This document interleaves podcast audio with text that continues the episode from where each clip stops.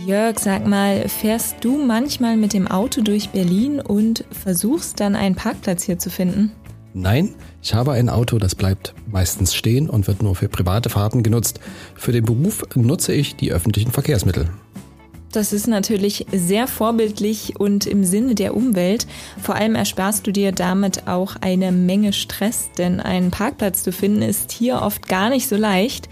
Dieser hohe Parkdruck wird auch als Grund angeführt, weshalb in Berlin zunehmend Parkzonen eingeführt werden. Das heißt, in immer mehr Kiezen wird das Parken kostenpflichtig. Das wird die Berliner Autofahrer nicht freuen. Besprechen wir das mal, wo das der Fall ist und welche Gründe es dafür gibt. Machen wir.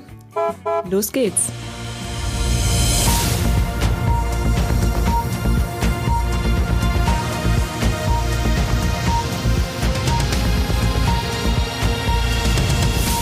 Und damit hallo und willkommen zu einer neuen Folge unseres Shortcasts Erklär's mir, ein Podcast der Berliner Morgenpost. Mein Name ist Jessica Hanack. Mir gegenüber steht mein Kollege Jörg Krauthöfer. Tachchen. Und wir schauen heute mal ganz genau aufs Thema Parken in Berlin. Starten wir mit dem Wichtigsten. Was kostet denn das Parken im Moment in Berlin? Ja, das hängt ein bisschen davon ab, wo du parken willst. Es gibt in den Berliner Parkzonen nämlich drei verschiedene Gebührenstufen. Die Kosten sind also nicht überall gleich. Pro Stunde zahlst du entweder zwei, drei oder vier Euro und für einen Bewohnerparkausweis bezahlst du 20,40 Euro für zwei Jahre. Das sind im Monat also gerade mal 85 Cent. Bislang kann man ja in einigen Berliner Kiezen noch kostenlos parken. Soll sich das ändern? Das soll es. Tempelhof Schöneberg plant in diesem Jahr noch diverse Parkzonen innerhalb des S-Bahn-Rings einzuführen. Das betrifft zum Beispiel den Bereich Schöneberger Insel und die Zonen Bayerischer Platz und Volkspark in Schöneberg, die planmäßig im August folgen sollen. Am 1. August sollen auch in Charlottenburg-Wilmersdorf zwei neue Parkzonen an den Start gehen, nämlich im Quartier Prager Platz und im Quartier Babelsberger Straße. Und auch in Neukölln soll dieses Jahr noch eine Parkzone kommen, und zwar ab 1. November im Reuterkiez. Für 2024 gibt's auch schon Pläne. Dann sollen Parkzonen im Flughafen und Donaukiez sowie im Weserkiez entstehen. Wie komme ich als Anwohner an einen Parkausweis? Das funktioniert in Berlin online. Anwohner können die Unterlagen aber auch schriftlich beim jeweiligen Bürgeramt beantragen. Es kann allerdings manchmal einige Zeit dauern, bis der Parkausweis ankommt. Charlottenburg-Wilmersdorf hat wegen der großen Zahl an erwarteten Anträgen schon mal mitgeteilt, dass ein Großteil der Antragsteller zum Start der neuen Parkzonen wahrscheinlich noch keinen Parkausweis besitzen wird Vorläufig reicht es deshalb, eine Kopie des Antragsformulars gut sichtbar hinter die Windschutzscheibe zu legen.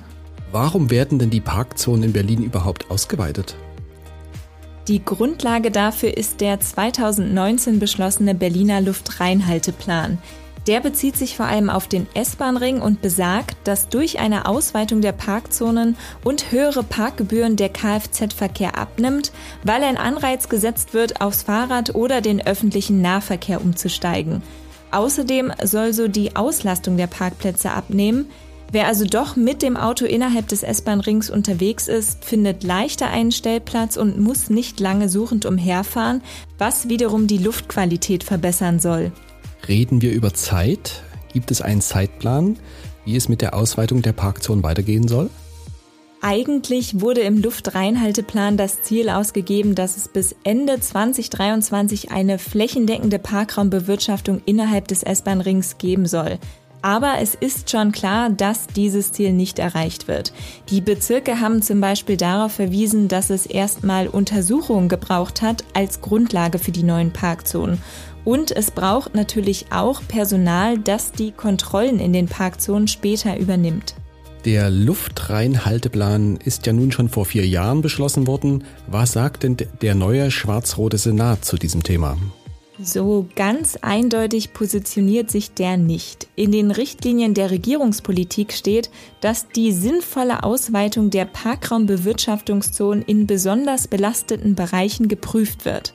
Außerdem soll geprüft werden, ob bei den Gebühren für die Anwohnerparkausweise Umweltgesichtspunkte einbezogen werden können. Verkehrssenatorin Manja Schreiner hat zum Beispiel gesagt, dass sie sich Privilegien für E-Autos vorstellen kann. Dazu, ob das Parken insgesamt nochmal teurer werden soll, gibt es bislang aber keine Festlegung. Dann behalten wir das mal im Blick, wie es mit den Parkkosten in Berlin weitergeht. Danke dir erstmal für die Informationen. Sehr gerne. Das war eine neue Folge unseres Shortcastes Erklär's mir, ein Podcast der Berliner Morgenpost. Wie immer gilt, ihr könnt uns gerne eine E-Mail mit Themenvorschlägen schreiben an erklärsmir.funkemedien.de und ihr dürft uns natürlich auch sehr gern abonnieren bei Spotify oder Apple Podcasts. Schön die Glocke drücken, damit ihr nichts verpasst. Das war's von unserer Seite. Tschüss. Tschüss.